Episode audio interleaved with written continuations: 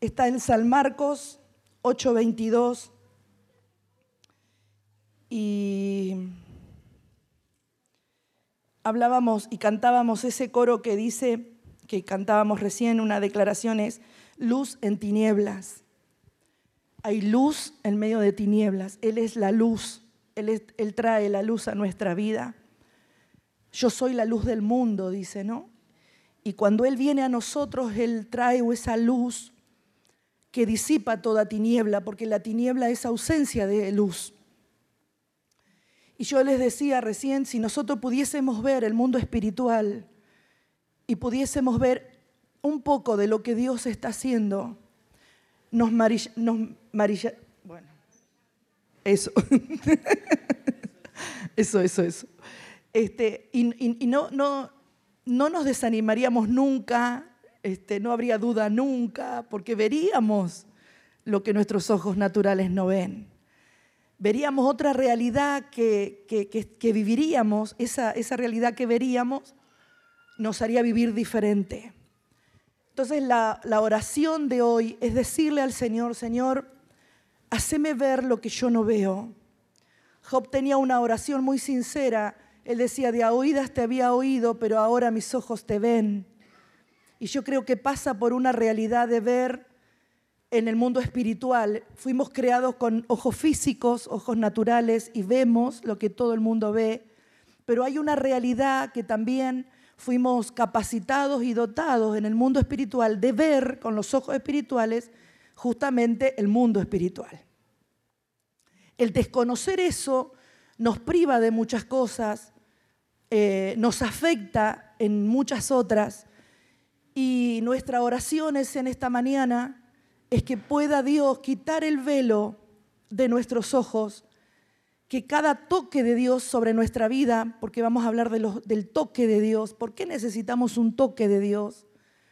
El toque de Dios hace que nosotros podamos eh, ir despojándonos de ciertas cosas para entrar a un mundo sobrenatural, maravilloso, y dice la Biblia en San Marcos 8, eh, 22, y vino luego a Bethsaida y le trajeron un ciego y le rogaron, le rogaron que le tocase, ¿no?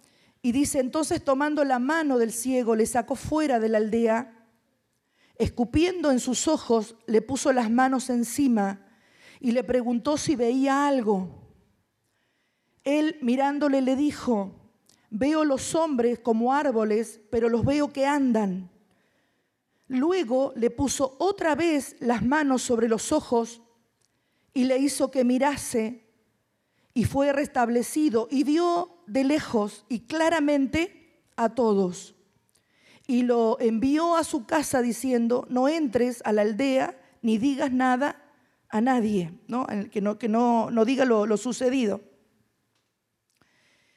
Yo acá veo que hay un proceso en la visión. Era un hombre ciego, lo traen a Jesús para que Jesús los toque. Estaba la fe de ellos, el saber que si él este, lo tocaba, solamente tocalo, Señor.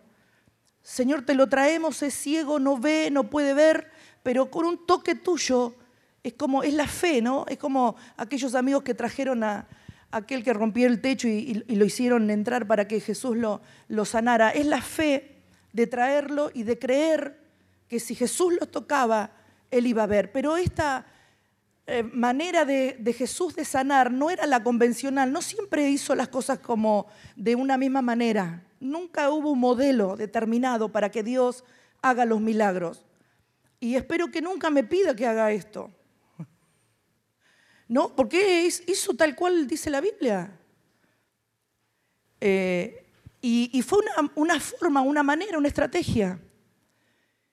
Y dice que lo que fue eh, raro también, mm, que siempre Dios hacía los milagros instantáneos, o sea, en el momento, pero este milagro fue progresivo.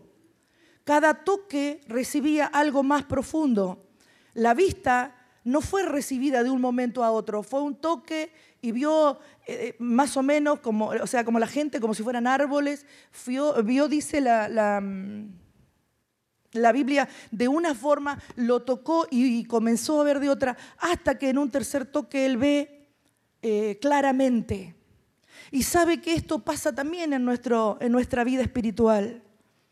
No podemos desconocer, hermanos, que hay un mundo espiritual que se mueve alrededor nuestro, que está el mundo espiritual de Dios con sus ángeles y aún la mano de Dios como cantábamos y declarábamos, que Él siempre está moviéndose, siempre está haciendo algo, siempre está acomodando algo, siempre está haciendo las cosas a nuestro favor. Aún sin nosotros verlo, Dios está haciendo, está obrando, aunque no lo veamos, es una realidad. No cantamos por cantar, cantamos una realidad y estábamos declarando algo que sabemos que es así. Aunque no lo veamos, Dios siempre está haciendo algo. Dios no está quieto, Dios no está inmóvil, Dios no es indiferente, Dios no está ausente, Dios no está tan lejos que no nos pueda ver. Dios no está tan lejos que no nos pueda oír. Él continuamente está haciendo algo a tu favor. Dios está buscando la manera, preparando los contactos, está haciendo y moviendo piezas para que vos y ustedes sean bendecidos, para que seamos bendecidos. Hay cosas que las hace instantáneas y hay cosas que son progresivas. Hay cosas que nos la da así, que nos deja asombrados y hay veces que tenemos que esperar más de la cuenta, pero Dios está obrando. Amén. Pero también no podemos desconocer que hay otra realidad y que hay un mundo espiritual de tinieblas que también está obrando y que usted no lo ve. También el enemigo está eh, esperando y formando y armando estrategias. También el diablo está usando personas, está usando métodos, está haciendo cosas en lo oculto que usted tampoco lo ve, pero Él también está haciendo y Él también está obrando. ¿Me va entendiendo, hermano?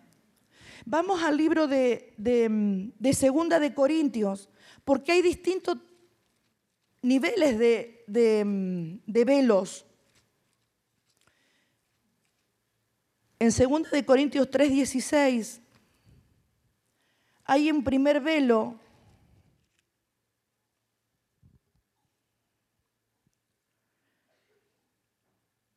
Segunda de Corintios 3:16 y leemos el 15 y el 16 y después leemos el 4:4. Y dice, y aún hasta el día de hoy, cuando se lee a Moisés, el velo está puesto sobre el corazón de ellos. Está hablando sobre los judíos. Hay un velo que no les deja ver, que no les deja creer, que no les deja reconocer que el Cristo es el Mesías, el que están esperando que ha de venir. Hay un velo, ellos están esperando, están creyendo, y aún hoy dice, cuando se lee Moisés, el velo está puesto sobre el corazón. No pueden ver la, verdad, ¿no? no pueden ver la verdad. Y, y uno de los impedimentos que el enemigo va a querer ponerte es que no veas la verdad de Dios porque la verdad de Dios te llevará a ser un hombre bendecido, completo, pleno y en el propósito. Y en, el 16 dice, cuando, pero cuando se conviertan al Señor, el velo se quitará. O sea que hay un velo que se quita cuando conocemos, cuando llegamos a Dios, ese velo se quita. Hay un velo de incredulidad, pero cuando llegamos a Dios y aceptamos al Señor, ese velo será quitado. Después dice, pero si nuestro evangelio, en el verso 3 del capítulo 4, pero si nuestro evangelio está aún encubierto, entre los que se pierden está encubierto. Pero si nuestro evangelio está aún encubierto, entre los que se pierden está encubierto. Yo interpreto este verso así. Si entre nosotros que llegamos al Señor y el velo se corrió, sigue habiendo velos, está encubierto el Evangelio hay cosas que todavía están encubiertas. Y si está encubierto en nosotros, está encubierto todavía para el que está perdido. Entonces necesitamos, hermano, ver claramente como de día para que justamente, dice, a los cuales el Dios de este siglo cegó el entendimiento. Se nos tiene que revelar a nosotros, se tiene que salir a luz, se tiene que manifestar tiene que dejar de estar encubierto y estar a la luz para que los que todavía están cegados en su entendimiento puedan recibir el Evangelio. ¿Vamos bien hasta ahí? ¿Sí? Ahora, ¿por qué cosas podemos llegar a tener velos? Vamos al libro de Job. Hoy vamos a leer un poquito más de lo acostumbrado, por lo menos en esta prédica. En Job 17:7 yo veo un hombre acá que si bien declarábamos que Job a través de la vida y de las situaciones de la vida, lo que Dios hizo es sacar el velo de la imagen de Cristo mismo, de Dios, del Padre. Y él dice, solamente hasta hoy te veía, eh, te oía, perdón, hasta hoy solo te oía, pero ahora mis ojos te ven. Ahora, para llegar a ese, a ese momento, yo noto que hay una serie de episodios en su vida que fueron tratando con él y fueron, fue siendo procesado para llegar al punto este. Y mire lo que dice el capítulo 17 de Job, en el verso 2 primero vamos a leer. No hay conmigo sino escarnecedores en cuya amargura se detienen mis ojos. Él está hablando de sus amigos. Él está hablando de sus amigos. Mire lo que quiere decir la palabra escarnecedores. Concepto o significado. Al que se burla, al que rechazan, al que ofenden, al que ultrajan, al que ridiculizan, al que insultan, al que calumnia, al que depende de malas intenciones. Entonces él dice, no hay conmigo sino escarnecedor. Él estaba con sus amigos, pero sus amigos estaban haciendo todo esto para él. Dice, no hay conmigo sino escarnecedores, en cuya amargura, entró en amargura él, dice, en cuya amargura se detienen mis ojos. Hermano, en el verso 5 dice, al que denuncia a sus amigos como presa, los ojos de sus hijos desfallecerán. Y el 7 dice, mis ojos se oscurecieron por el dolor y mis pensamientos todos son como sombra. A mí me hace ver que uno de los procesos y de los tiempos vividos por Job para llegar a ver a Dios fue el que sus amigos no fueron tan amigos como él necesitaba que en ese momento sean. Y ese dolor en él, esa amargura que entró en la vida de Job, no fue por la situación en sí que se vivió, sino por la reacción de sus amigos. La reacción de sus amigos detuvo su mirada, detuvo su vista, llenó su corazón de amargura, dice, y, son como sombra. Quizá en esta mañana usted se siente así. La tristeza, el dolor, la aflicción, la desilusión hizo que sus ojos se detuvieran y que ya no veas todo lo que quisieras ver y ya no te importa más nada, sino que es tanta la amargura y el dolor que te cerraste ahí. Quizás hay velos de desencanto que te detuvieron la visión, que frenaron tus ojos de ver. Se te opacó la luz de los ojos por el dolor, por la amargura, por la decepción. Eran tus amigos, eran sus amigos y todos buscaron el por qué estás pasando lo que estás pasando y nunca se detuvo, nunca ninguno se detuvo a pensar qué era lo que él estaba pasando.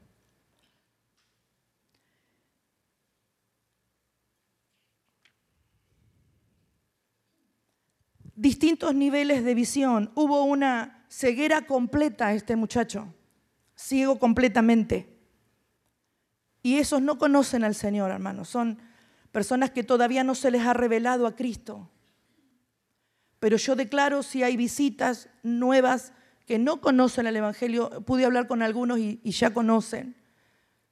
Pero yo declaro y, oramos para que el velo se les sea quitado, para que pueda ser revelada la persona de Cristo en tu corazón y que se te pueda revelar eh, el proyecto, eh, el plan, el propósito de Dios de salvación sobre tu vida. Amén. Oramos para que así sea. Pero también hay ciegos que creen ver, pero no ven. Vemos una situación y creemos que vemos lo que es, pero no es lo que es. Este chico, este hombre dice que lo tocó el Señor y tuvo una, en un toque tuvo una visión mejorada, pero no era la correcta. A veces tenemos una visión personal de algunas cosas que creemos que son correctas, que estamos viendo la situación como es, pero pidámosle a Dios la luz. Yo siempre le digo eso, Señor, como dijo Job en otro versículo, si hice mal, no lo haré más, pero déjame ver lo que hice, porque hay cosas que a veces las hacemos y no nos damos cuenta que están mal. Muéstrame lo que yo no veo, dice Job. Muéstrame lo que yo no veo y no lo haré más. Hermano, a veces nosotros creemos que estamos viendo, que estamos actuando correctamente, que estamos obrando legítimamente bien, pero hermanos, a veces no es la realidad que Dios ve. Y la idea en esta mañana es que podamos ver cómo Dios ve, porque el mundo espiritual lo vemos tal cual Dios lo ve. Cuando lo vemos en lo natural, lo vemos desde nuestra perspectiva, desde nuestro lugar. Pero cuando vemos con los ojos de Dios, podemos llegar a ver cómo Dios ve las cosas. Que Dios nos dé gracia y nos dé ese don de poder ver el mundo espiritual de Dios, como les dije, pero también el mundo de tinieblas que hará lo imposible y preparará todo para sacarte del propósito, para sacarte del camino, para que te pierdas vos y, pierdas tus generaciones. Él hará también todo lo posible. Quédate tranquilo que Él también está obrando. Es triste y es doloroso y es fuerte y no es agradable, pero tenés que escucharlo. Como Dios tiene un mundo espiritual a favor tuyo, el infierno también tiene un mundo espiritual en contra nuestro. Lo que pasa es que nosotros no tenemos ni una visión ni imaginada de lo que es el mundo espiritual moviéndose. Después podemos tener una vista borrosa. Se va aclarando, pero todavía no es nítida. Y también después podemos llegar a tener una vista clara, una, una 100%. Mi esposo se está haciendo una serie de tratamientos en su vista. A causa de la diabetes, él ha tenido lesiones detrás de sus ojos, detrás de uno más que del otro. Y el ojo izquierdo, él tiene una lesión que fue operado hace pocos días, que usted sabe, todo el tratamiento y lo que él tuvo que vivir como proceso para que eso esté y se mantenga eh, bien. Y cada vez que iba a la consulta, el médico la verdad que se alegraba y lo felicitaba de cómo él había mejorado. Y la, la herida que él tenía detrás de su ojo era un nervio que se había estirado en un pico de diabetes, se había estirado y estaba a punto de cortarse. Si ese nervio se cortaba, la retina era afectada y él iba a perder la visión completa, él va a quedar ciego. Claro, era, una operación, era una cirugía, era un montón de cosas que él tenía que pasar, pero no era para poder ver. Había una lesión que estaba oculta, una lesión que estaba detrás, que no tenía evidencia si no fuera por los estudios de alta complejidad que él se hizo. Sí notábamos, y él notaba, que su vista iba perdiendo cada vez más y llegó a tener un 20% de vista nada más, tiene un 80% que no ve.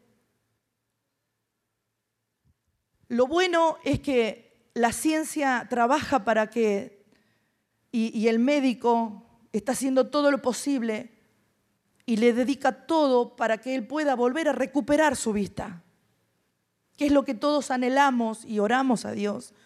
Y yo declaro que su vista será completamente sana.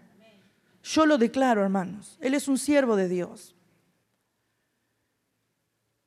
Ahora viene una segunda operación y esa segunda operación va a ser, ya empieza esta semana con estudios, de paso le digo que usted ore. Esta semana empieza con, con otros estudios para que la próxima semana o en esta semana ya le dan la fecha para la cirugía, para quitar para quitar de su ojo, hermanos, lo que está impidiendo que él vea.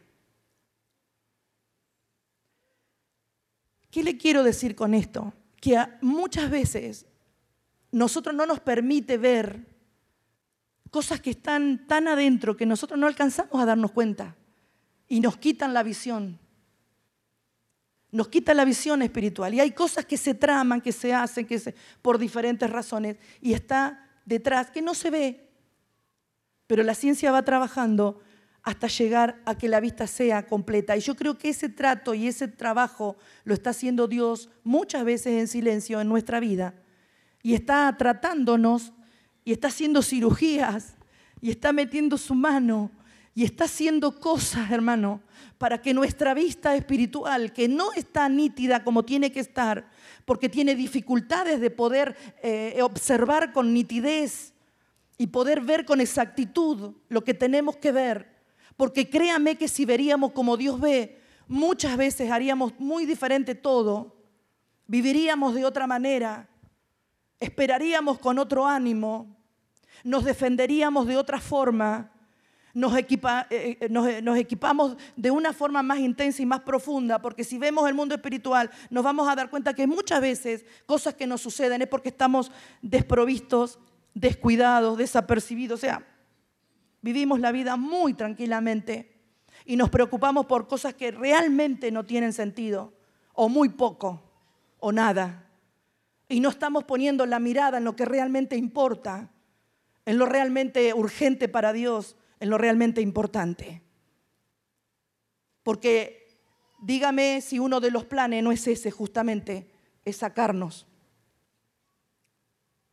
Así Dios está haciendo en nosotros porque lo que Él tiene es un velo, es una capa, es una catarata que tiene que ser sacada, que no es fácil, es complejo por la cuestión de la diabetes. Una persona normal se la sacan y ya está, ya se lo hubieran hecho hace mucho tiempo, pero es muy complejo, muy invasivo a causa de esto. Porque cuando lo acompañé yo le digo, doctor, no, podemos empezar al revés.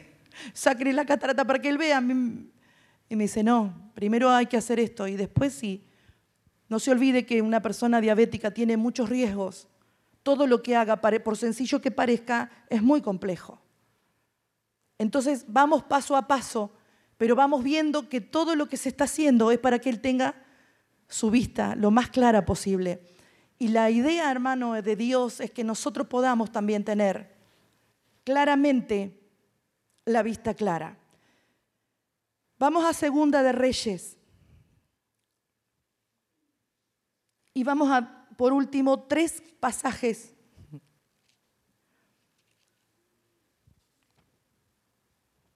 Sí, son tres pasajes que nos van a hablar y nos van a ampliar esto para después orar con todo, hermano. Nos vamos a orar para que caigan los velos. En Segunda de Reyes 6, 17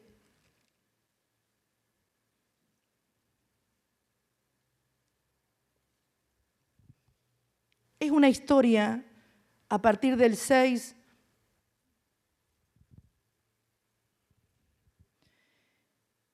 Eliseo estaba eh, batallando con los sirios y estaba, eh, no sé cómo le llamaban, pero era el muchacho que estaba con él, su siervo, para, no sé si es exactamente esa palabra, pero estaba como atemorizado por la situación porque tenían que enfrentar a los sirios y había un momento de guerra, de tirantés, de peligro.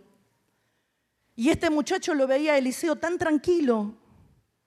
¿No le pasa? Mire, hace poquito hablé con alguien y era un matrimonio y, los dos obviamente viven la misma situación, pero uno lo ve de una manera y otro lo ve de otra.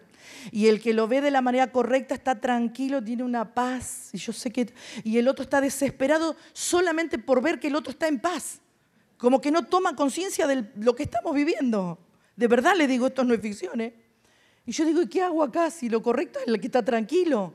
Porque el tranquilo tiene paz porque justamente está viendo lo que el otro no puede ver. Es un trato, ¿eh?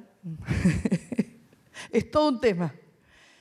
Pero el verso 14 del capítulo 6 de Segunda de Reyes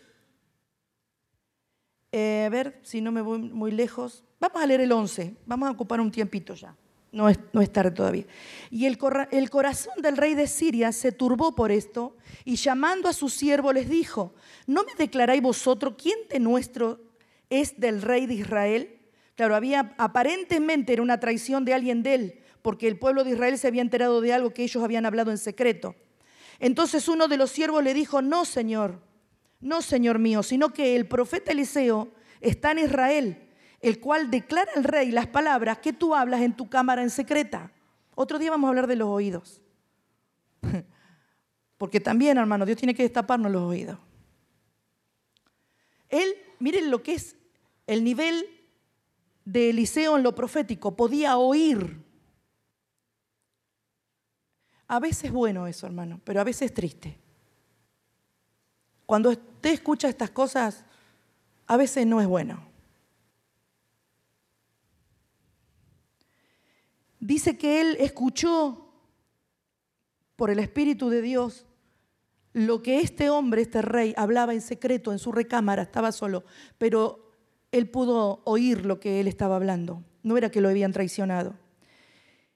Y en el 13, dije, el 13 dice, y él dijo, id, mirad dónde está, para que yo envíe a prenderlo. Y le fue dicho, he aquí que él está en Dotán. Entonces envió el rey allá gente de a caballo, carros y un gran ejército, los cuales vinieron de noche y sitiaron la ciudad.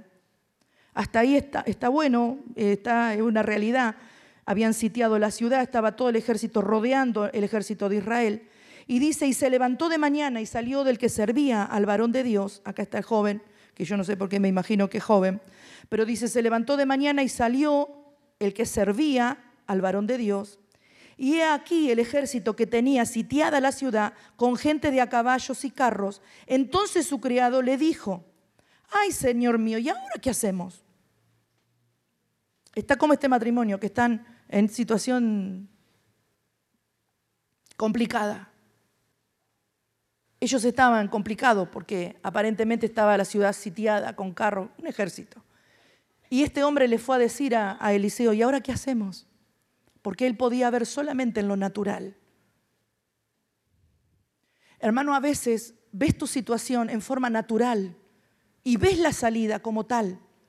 Y hay salidas que no salen en lo natural. Hay cosas que van a salir cuando Dios comienza a ejecutar su mano poderosa en el mundo sobrenatural. Y cuando usted empieza a llamar las cosas que no son como si fuesen y comienza a declarar, entonces él desesperado con temor le dice, ¿y ahora qué hacemos? Pero él le dijo, no tengas miedo, porque más son los que están con nosotros que los que están con ellos. Y oró Eliseo y dijo, mire la oración de Eliseo, esta mañana vamos a hacer esta oración. Te ruego, ¿están leyéndola? Sí.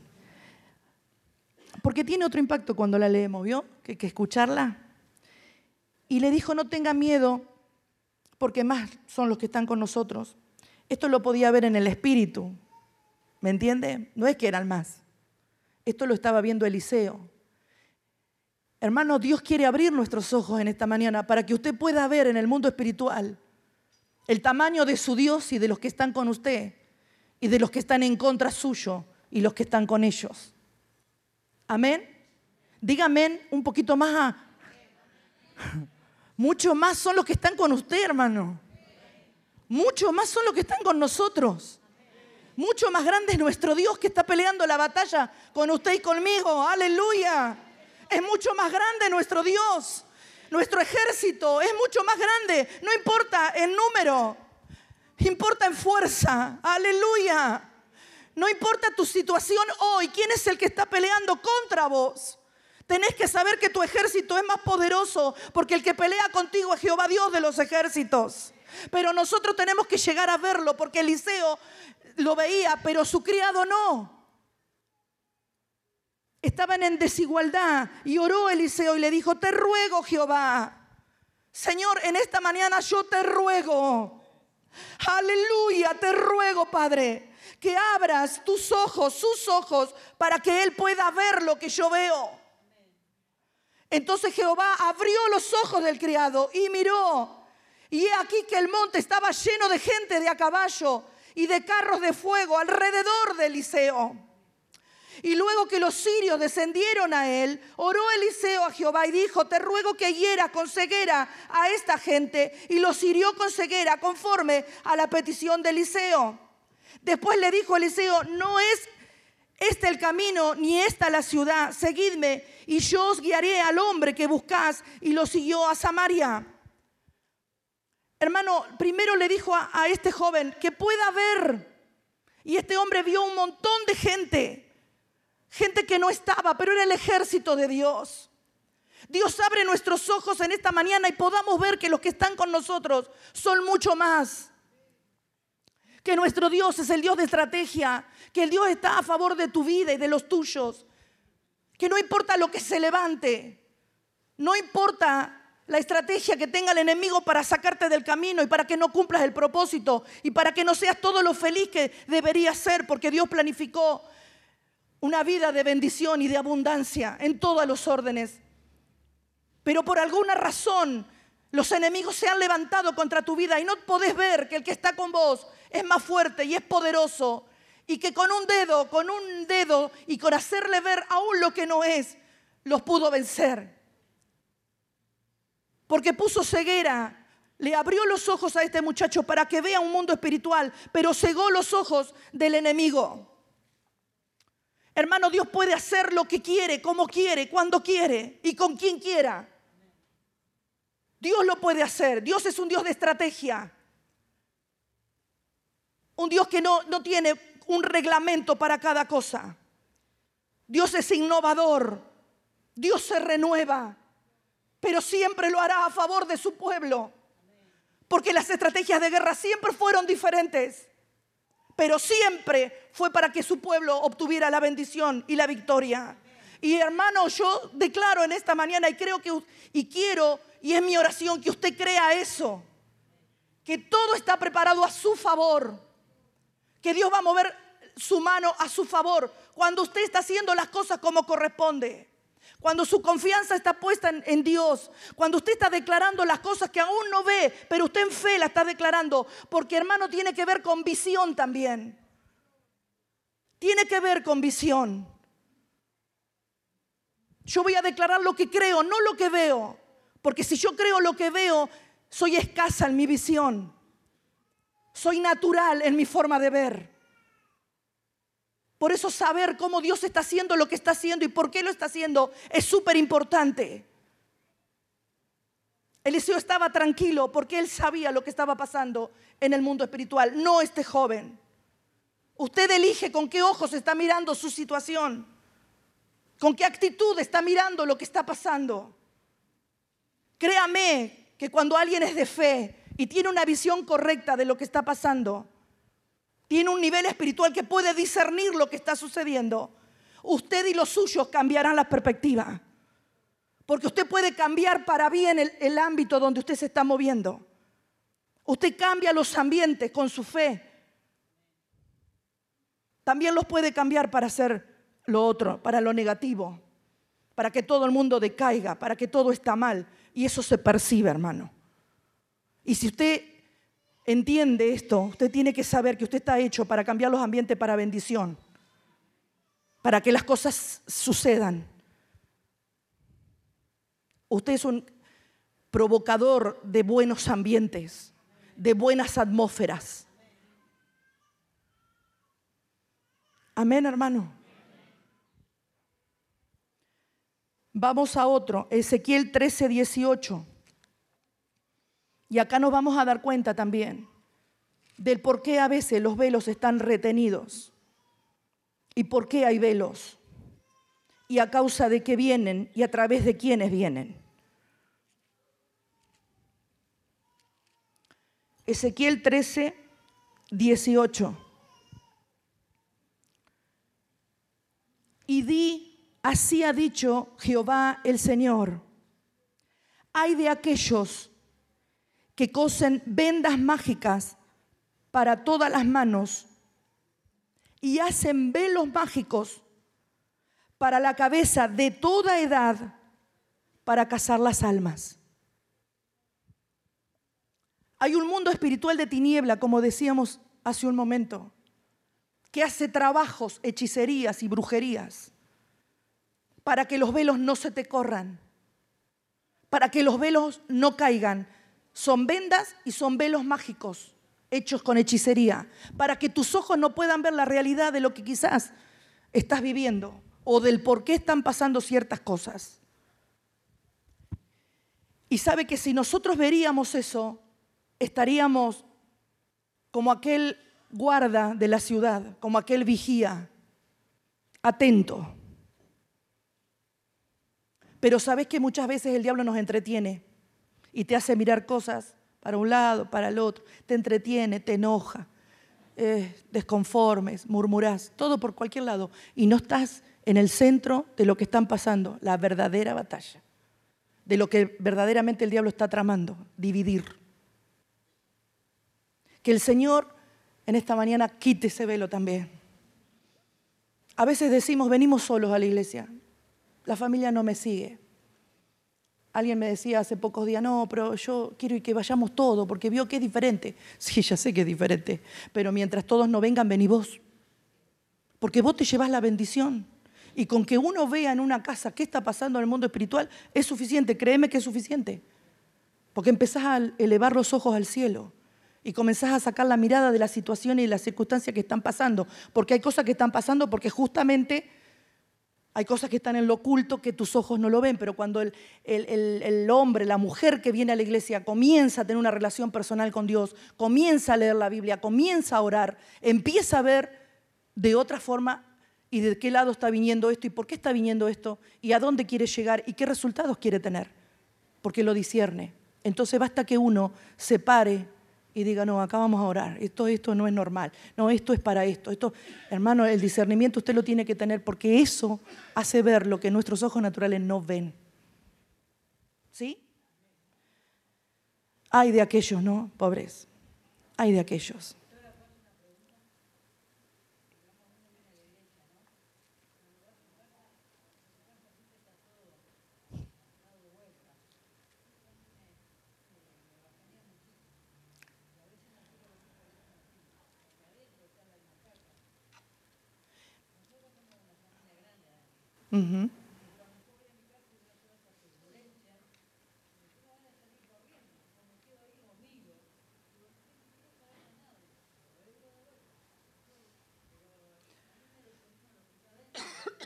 Sí.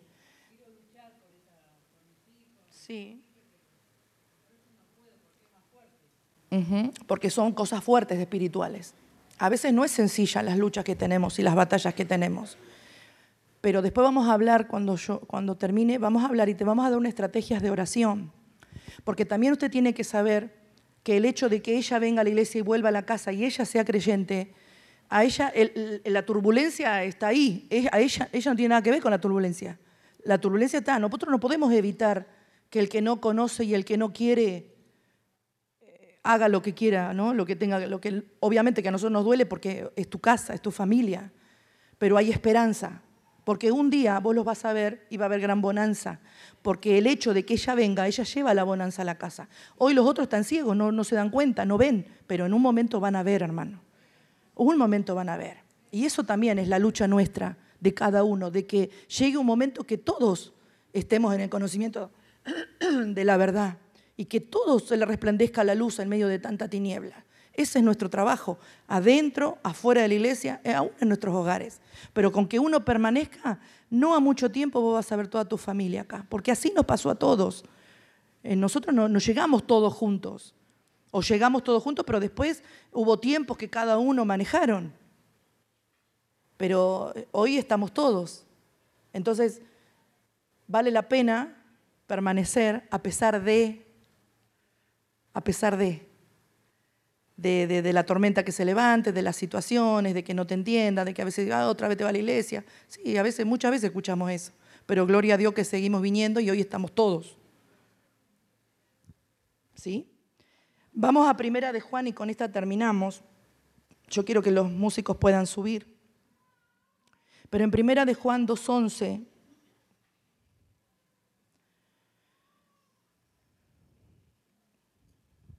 hay algo relacionado con los hermanos de la iglesia, entre nosotros como familia. Y empiezo desde el 8 hasta el 11 y dice, sin embargo os escribo un mandamiento nuevo, que es verdadero en él y en vosotros, porque las tinieblas van pasando y la luz verdadera ya alumbra. El que dice que está en luz y aborrece a su hermano está todavía en tinieblas. El que ama a su hermano permanece en la luz y en él no hay tropiezo. Porque el que aborrece a su hermano está en tinieblas y anda en tinieblas y no sabe a dónde va porque las tinieblas le han cegado los ojos. Qué fuerte. Esto cada uno lo piensa para sí. Somos hijos de luz, amémonos unos a otros. Sepamos perdonar. No juzguemos, no condenemos, porque a veces tenemos poca memoria. Amemos unos a los otros como es un mandamiento ese. No es si te gusta, no es si lo merece, porque yo sé que a veces cuesta, pero hay que esforzarse. Si somos de luz, andemos como hijos de luz. Si somos luz, amemos como hijos de luz, perdonemos como hijos de luz. Pidamos perdón como hijos de luz. Y ahí no hay tiniebla. Oh, qué silencio, ¿eh? Que Dios nos ayude, hermanos, porque forma parte de la palabra y aquel que obedece la escritura es bendecido.